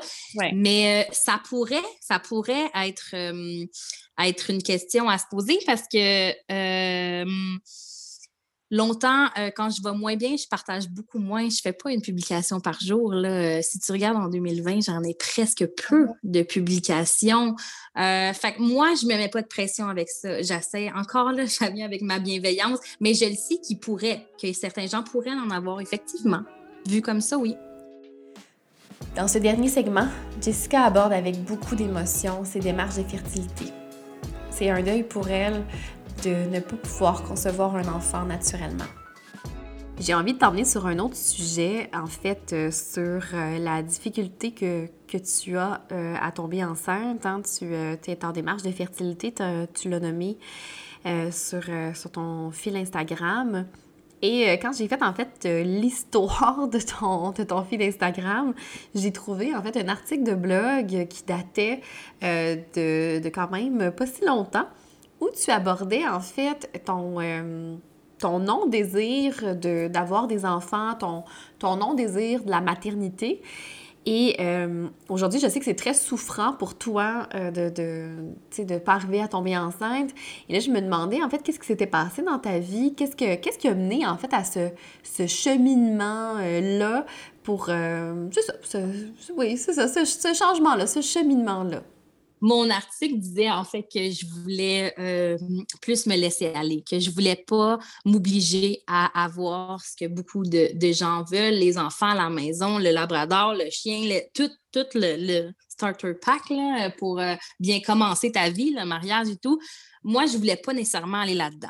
Mmh. Euh, je te dirais que mon cheminement avec la maternité a tellement changé et évolué j'ai, je, ne voulais pas nécessairement d'enfants. J'étais dans mes entreprises en début vingtaine, puis j'étais complètement dedans ça. J'ai, je me voyais vraiment plus comme une femme carriériste que une, une maman. Pourtant, on peut être plus, on ben peut être les deux. deux là, ben oui. Oui. Mais je me voyais plus carriériste et tout. Et euh, moi, mon cheminement est tellement différent que beaucoup de gens là-dessus. Euh, mon chum, mon conjoint était prêt avant moi. Hmm. Donc, euh, lui était prêt. il voulait des enfants, mais il m'a jamais mis de pression. Jamais, jamais, jamais. non, il ne m'a jamais mis de pression. Comme les gens disent généralement, la, réponse qui vient tout de suite, c'est comme Oh, laisse aller, puis euh, ça va venir à un moment donné. Euh, détends-toi, laisse-toi aller, euh, fais confiance, tu pense-y pas trop. ben moi, c'est comme ça que ça a été les premières années. À un moment donné, je me suis dit, ben, je, je pense pas être 100% prête, mais je pense pas qu'on peut être 100% prête non plus. Oui, tout à fait. En fait, je pense qu'il faut euh, avoir une petite dose de naïveté pour ne pas avoir du tout d'anxiété à l'idée d'avoir un enfant qui est quand même euh, tout un projet. Là. Euh, puis ça me fait penser des fois en thérapie, j'ai des patientes enceintes qui me disent Ah, ben là, je suis anxieuse, est-ce que c'est normal? je suis comme Oui, oui, c'est très normal. En fait, je pense que si tu n'étais pas du tout anxieuse, là, je, je pense que je me poserais peut-être un petit peu plus de questions. Ben, c'est ça. Fait que là, moi, je me suis dit, ben, je ne serai pas 100% prête, mais je vais me laisser la chance puis je vais faire laisser les choses aller. Fait qu'on euh, n'avait plus de moyens de contraception depuis des années. Ah ouais, OK. Fait que malgré comme l'article de blog en 2019... Euh, ah, ah, ah, je laissais les choses aller, mais je pense que j'étais aussi un peu dans le refoulement parce qu'après une couple d'années, il n'y a rien qui se passait. Ça ne me dérangeait pas mais on s'est mis à se poser un peu des questions. Mmh. On s'est mis à se poser des questions. Et là, avec le temps et surtout la pandémie qui fait que j'ai énormément de temps, puis j'aimerais tellement avoir quelqu'un d'autre avec nous, avec moi puis mon ah. chum, en notre présence, euh, a fait en sorte que euh, j'en voulais, puis je me sentais vraiment plus prête, pas 100% mais plus. Et au début, je laissais, ça a pris quasiment trois ans que je laissais les choses aller, puis qu'on mmh. laissait ça aller, puis je regardais pas mon ovulation et tout de même. Je n'étais pas euh, à, tout vérifier. J'étais vraiment plus dans le laisser aller. Le laisser aller qu'on dit aux gens, ah ben laisse-toi aller, ça va marcher. Non, non, après trois ans, mon laisser aller fonctionnait plus. Puis là, je commençais à avoir en plus, vraiment beaucoup plus euh, envie, comme à m'assurer d'être plus prête. Et euh, ça fait en sorte que euh, on s'est posé des questions après trois ans et demi. Euh, je laissais les choses aller. Moi, moi, mon article disait comme peut-être que j'en aurai pas d'enfant, puis peut-être qu'on va se revoir dans trois ans dans une clinique de fertilité. Je laissais vraiment courant à la vie, mais là, je sens plus le besoin. Je hmm. ressens le, on dit l'horloge biologique, le mm-hmm. le mot, je ressens énormément plus le besoin. Euh, donc, on a commencé euh, à, aller en clinique de fertilité. Ça a été un, deuil. Ça a été un deuil énorme pour moi. J'en ai pleuré, j'en ai pleuré parce que je voulais vraiment que ça soit euh, quelque chose de naturel. Hum. Je souhaitais tellement que ça soit quelque chose de naturel, mais je me suis dit, ça ne fonctionnera pas. Euh, mon conjoint a des problèmes avec euh, euh, son sperme, donc pour nous, ça se pas naturel. Mais ça a été des petits deuils à faire. Puis je sais pas si j'ai sûrement refoulé dans toute cette partie-là un peu parce que j'avais quelque chose qui me disait Oh, peut-être que ça sera pas si facile que ça. Finalement, je laissais la vie aller, mais, mais là, je ressentais plus le besoin. Donc, on a commencé en clinique, mais ça a été un deuil, un deuil pour moi. Oui, ben, on, le voit. Ben, en fait, moi, je, le vois parce que je te vois visuellement à travers la caméra. Euh, l'émotion est montée là, euh, assez rapidement quand on a commencé à en parler. Euh, c'est la première fois là, depuis le début de l'enregistrement où, où on, sent autant dans ta voix que dans tes mots que c'est empreint de beaucoup de fragilité, beaucoup d'émotions, ce, ce thème-là.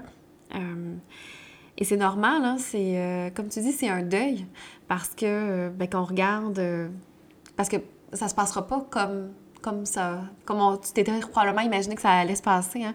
Autant qu'on regarde dans les films ou j'imagine tes amis qui sont tombés enceintes, qui, ont le parcours naturel, le parcours qu'on pourrait, qu'on pourrait s'attendre d'emblée. Donc, ouais, ben tout, tout le monde. Beaucoup de mes amis ont, ont des enfants, en fait, puis comme je te disais, moi, c'était pas quelque chose que je voulais nécessairement à 25 ans. Pas, du tout. J'avais d'autres choses, euh, d'autres choses dans ma vie qui m'apportaient aussi beaucoup. Mais ça a été. Euh, c'est un gros, euh, un gros. Moi, j'aurais aimé ça que ça se fasse naturellement. comme tu dis, beaucoup d'amis autour de moi, tout s'est fait naturel. mais non. Pour nous, non. Ça va être en clinique, puis ça va être différent. Puis je laisse encore la, chance à la vie, comme si euh, on est ouvert à plusieurs options, si jamais il n'y a rien, euh, l'adoption ou quoi que ce soit.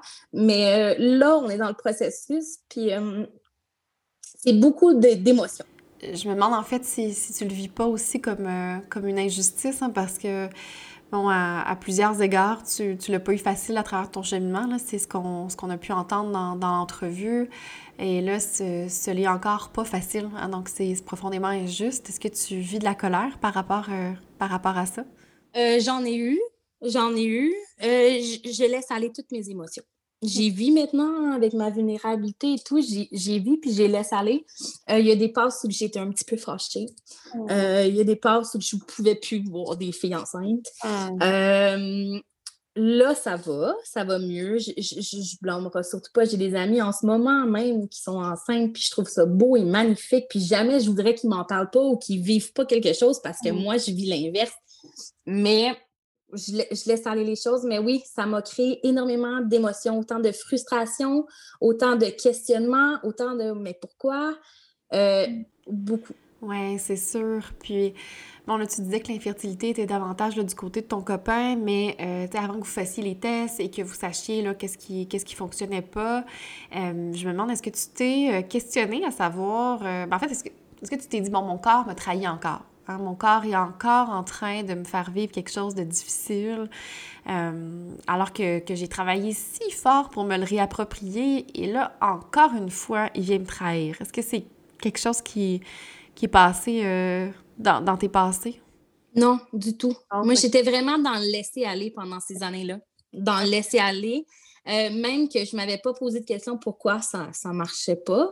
Je laissais les choses aller, mais mon conjoint, lui, il, se doutait qu'il y avait un petit quelque chose, puis il me mhm. dit C'est pas vrai, depuis des années, tu t'avais rien douté. Je dis Moi, je laissais les choses aller. C'était pas une priorité nécessairement, puis je faisais confiance. Puis après, j'ai vécu de la frustration. Ouais. Donc, assez rapidement, tu as, eu l'information comme quoi c'était pas, euh, que c'était pas toi qui, euh, qui étais infertile. Donc, tu n'as pas eu le temps nécessairement de te euh, ben, d'en vouloir à ton corps et de dire, bon, ben, encore une fois, tu es en train de me faire vivre des choses pas faciles. Non, puis je te dirais que jusqu'à maintenant, c'est moins moi, l'infertilité. Donc, je vois pas ça non plus comme mon corps. Euh, mais c'est sûr, comme année, je me dis, euh, c'est sûr que je me suis dit, la vie a-tu fini d'envoyer des ah. épreuves? Elle m'envoie des épreuves au plus fort ou je sais pas, mais, mais oui, euh, effectivement, c'est notre gros combat en ce moment. Oui, puis bon, on aborde ce thème-là aujourd'hui parce que tu as fait une publication hyper touchante avec ton test de grossesse négatif. Et puis, euh, bon, j'ai accompagné des, des, patientes qui étaient dans ce processus euh, pour essayer de tomber enceinte. Et autant à la fois un mois, c'est très rapide, mais à la fois, ça peut devenir tellement long hein, quand on est dans ce processus-là, euh, d'attendre l'ovulation, après ça, d'être de, d'être dans l'anticipation des règles. Ça, ça, peut devenir vraiment envahissant, puis on peut ça peut prendre vraiment beaucoup de place et ça peut paraître vraiment très long. Et euh, donc, je ne sais pas si, si, toi, tu ressens ça. un coup que j'ai décidé que je me dis, OK, là, euh, la vie n'a pas fait assez les choses. Hein, après trois ans et demi, il n'y a rien qui, rien qui s'est passé. Euh, là, j'ai commencé à tout vérifier. L'ovulation, j'ai vérifié tout à chaque mois. hey, let's go, les jambes en l'air, tout ce qu'on pouvait essayer. J'ai essayé fait que je me suis investie beaucoup. Euh, puis ça n'a rien donné. Fait que là, ça m'a créé euh, une frustration, ça m'a créé énormément de déception. Euh, c'est peut-être pour ça que je laissais aussi aller les choses avant parce que je savais que ça allait être peut-être difficile intérieurement. donc, je me suis investie à fond avec mon conjoint, puis ça ne fonctionnait pas plus. Donc, l'attente était longue, puis ben, les questionnements venaient aussi parce que là, je me dis euh, à chaque mois, euh, aussitôt que tu as tes règles, j'avais de la peine. J'avais de la peine. Au début, les trois ans et demi que je me laissais aller, ça, me faisait rien, Jannick. Puis là, j'ai de la peine. J'ai de la peine à chaque fois.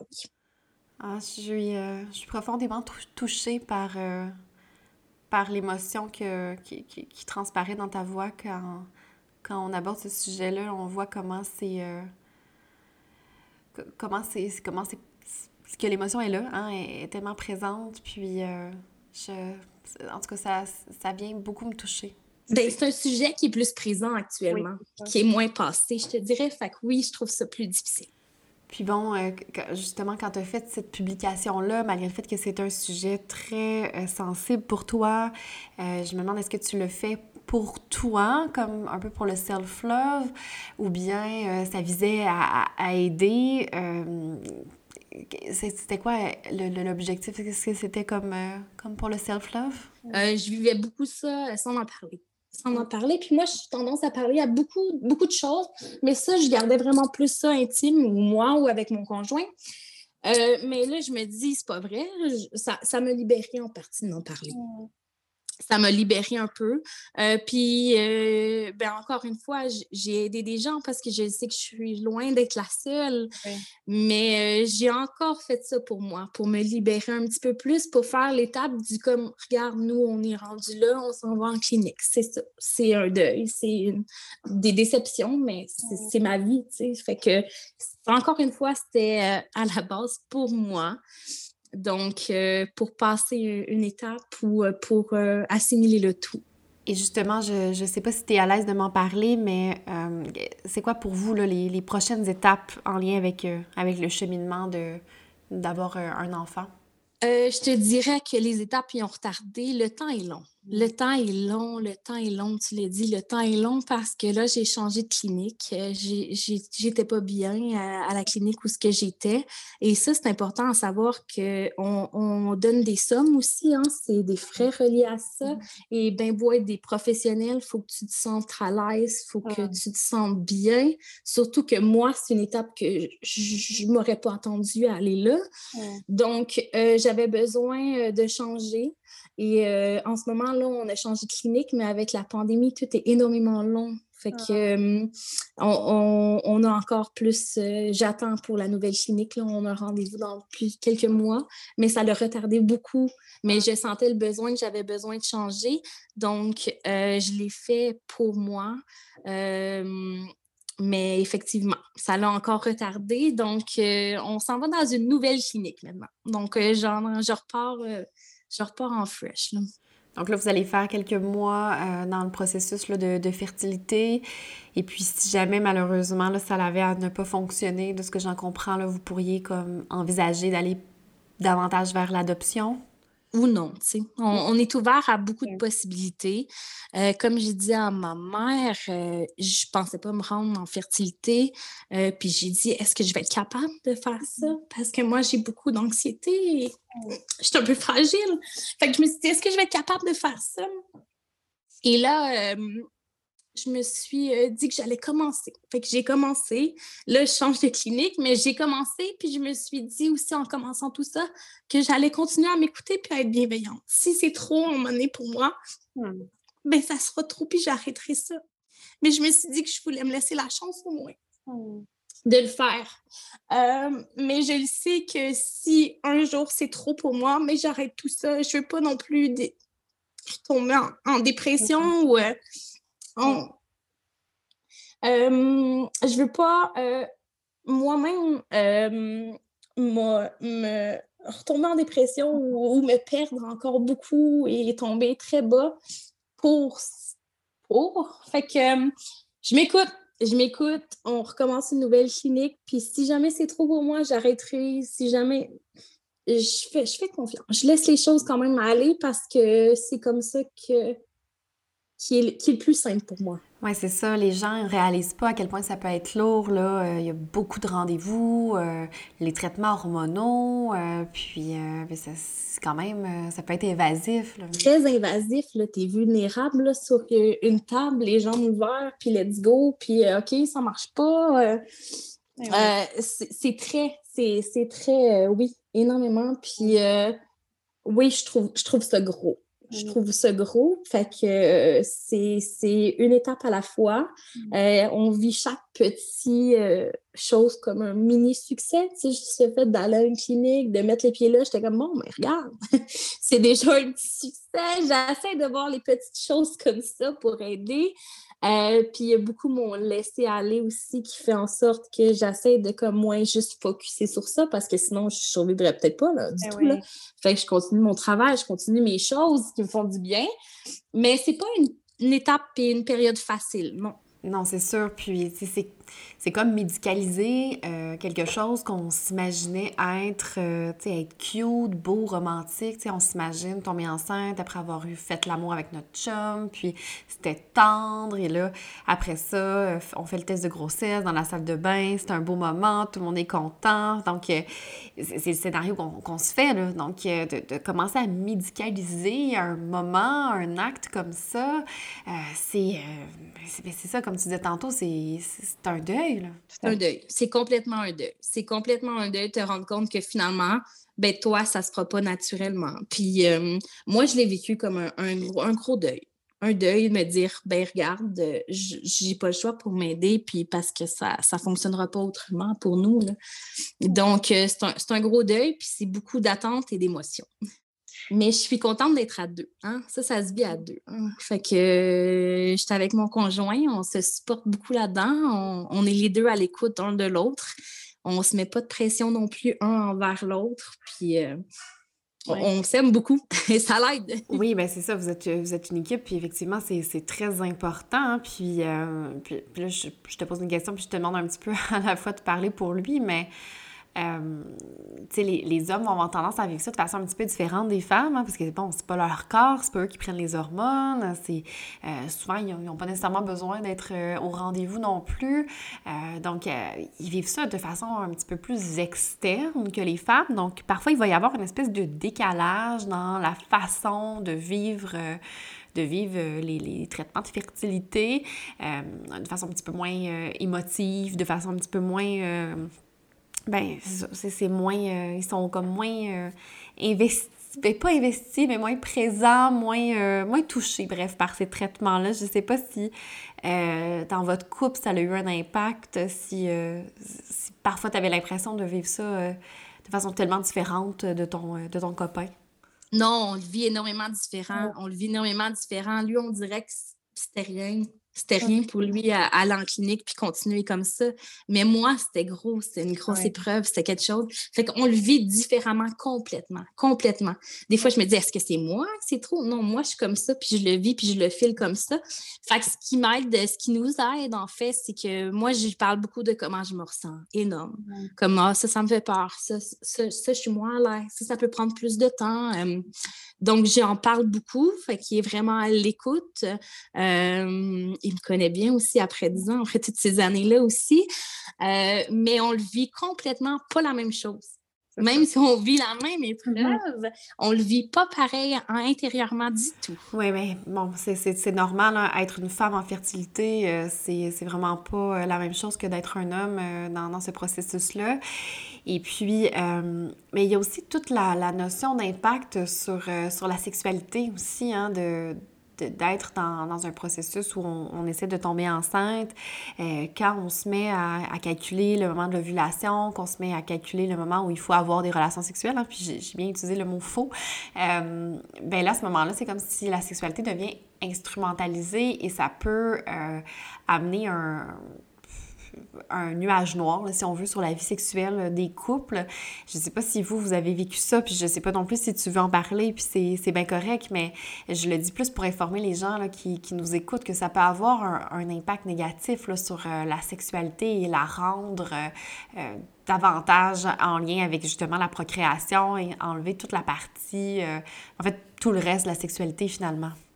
Oui, oui, oui. Ben, ben c'est sûr parce que comment qu'on fait des enfants, ça y va par comme ça, tu sais. Fait qu'on se dit, euh, fait qu'il y a des mois qui étaient comme, bon, mais on, on fait quoi? On y va-tu plus manuellement, mécaniquement? Euh, ça, c'est sûr que par bout, si tu y vas mécaniquement toujours, ça l'enlève la magie, là. Ah ça, ça, l'enlève la magie, les relations, euh, les relations sexuelles. Mais, oui, ouais, il y a des mois que c'était vraiment plus mécanique, c'est sûr. Non, c'est ça, exactement. Puis bon, t'as bien beau te dire, euh, on va se, on va laisser les choses aller, on va lâcher prise, euh, on, va essayer d'y aller là, quand, quand on a envie d'avoir une relation sexuelle, mais la réalité, c'est que quand on sait qu'on vient, qu'on est en train de violer et que ça importe et qu'on a hâte de tomber enceinte, bien évidemment, c'est ça qui va finir par prendre le dessus. Là. Tu viens de me faire le test. Fait que là, c'est comme, regarde, j'ovule, c'est là, ça se passe. Fait que, go, on essaye là. Fait que oui, c'est plus mécanique. Mais ça n'empêche pas qu'il y a des fois qu'on se laisse aller puis qu'on vit ça autrement. Parce que si c'est juste mécanique, on, en perd euh, la, belle vibe de deux, là, en deux, là, ben entre les deux personnes. Donc, euh, mais oui, euh, quand c'est l'ovulation, c'est mécanique, vraiment plus. Et puis tantôt, tu disais quelque chose d'important hein, qui est de continuer à prendre soin de soi dans, euh, dans ce processus-là. Et moi, une des choses que je dis à mes patientes qui sont euh, qui, essaient justement de tomber enceinte, c'est de pour réussir à, lâcher prise un petit peu. Puis je sais, les gens qui nous écoutent, qui sont dans ce processus-là, doivent se dire que c'est euh, vraiment tout un défi là, de lâcher prise, puis, puis j'en suis très, très, très consciente. Mais moi, j'invite mes patientes, en fait, à à, porter attention à toutes les choses qu'elles ne pourront plus faire lorsqu'elles vont tomber enceintes, lorsqu'elles auront un enfant, euh, de mettre ça de l'avant, de porter attention aux sushis, là, savoure tes sushis parce qu'un jour tu pourras peut-être plus en manger euh, pendant, pendant quelques mois. Euh, savoure euh, ton café chaud le matin parce que boire un café chaud, c'est un privilège quand on a des jeunes enfants. Donc, euh, essaie un peu à tous les jours de porter attention à au moins une chose comme ça que tu ne pourras plus faire. finalement, un avantage de ne pas avoir des enfants parce que ben, il y en a des avantages à ne pas avoir des enfants. Et même si on peut avoir très, très hâte d'en avoir, on peut essayer quand même de mettre l'accent sur ces privilèges-là de d'adultes sans enfants. Puis, tu sais, je suis capable d'être heureuse sans enfants aussi, puis je pense que c'est important. Puis c'est important que je ne m'oublie pas. Ça, ça vient encore une fois avec ma bienveillance. Euh, je, je, le sais que ça va être, oui, les émotions sont là, oui, ça, ça va être des périodes plus difficiles. J'essaie de voir les petites victoires aussi, ce qui fait aider, mais de continuer à vivre comme que moi, je vivais, hein, en faisant des choses que j'aime, puis euh, j'apprécie mes moments, puis euh, je veux continuer parce que je sais que je suis importante, puis je veux pas me mettre de côté du tout mmh. pour euh, un envie d'enfance qui peut être très gros, oui, très beau aussi, mais je veux pas me mettre de côté, non. Puis je veux, puis je sais que ça va continuer à, m'aider dans le futur là, énormément. J'ai envie de, conclure en te posant une dernière question. Euh, si tu pouvais aller parler à la petite Jessica, hein, euh, avec tout le bagage, tout le cheminement, toutes les épreuves à, travers lesquelles tu, as passé là, dans, les dernières années, si tu pouvais, en tant qu'adulte, aller te parler, aller parler à l'enfant que tu étais, qu'est-ce que tu irais lui dire? Euh, je me dirais euh, de me faire confiance. Mm. Euh, je me dirais que hum, je suis forte, mais dans ma vulnérabilité aussi. Euh, je me dirais que je suis magnifique, mais pas juste à l'extérieur, que je suis magnifique d'intérieur aussi, de partout, et que la vie va t'apporter beaucoup d'épreuves, mais que tu vas être capable de vivre au travers puis d'être heureuse malgré tout. Mm-hmm. Mais écoute, merci beaucoup pour encore une fois ton authenticité, ton ouverture. Euh, merci de nous avoir présenté à la fois ta force et ta vulnérabilité. Euh, c'est une entrevue qui m'a qui m'a touchée. Donc j'espère que ça euh, saura toucher les autres. Donc merci, merci beaucoup. Merci à toi, puis j'espère que ben, ça m'a fait du bien. Ça me fait tout le temps du bien d'en parler. Donc j'espère aussi que ça peut faire du bien à d'autres gens qui nous écoutent. Ah, mais je suis certaine. Donc, euh, encore une fois, merci beaucoup. Ça fait plaisir. Je tiens aussi à remercier les deux bénévoles derrière Dose de Psy, Émilie au montage et Joël à la recherche. C'était le docteur Jeannie Coutu, psychologue et fondatrice de Dose de Psy. Vous venez de terminer le deuxième épisode de Dose de Psy podcast. Merci d'avoir été à l'écoute. Prenez soin de vous et on se rejase bientôt.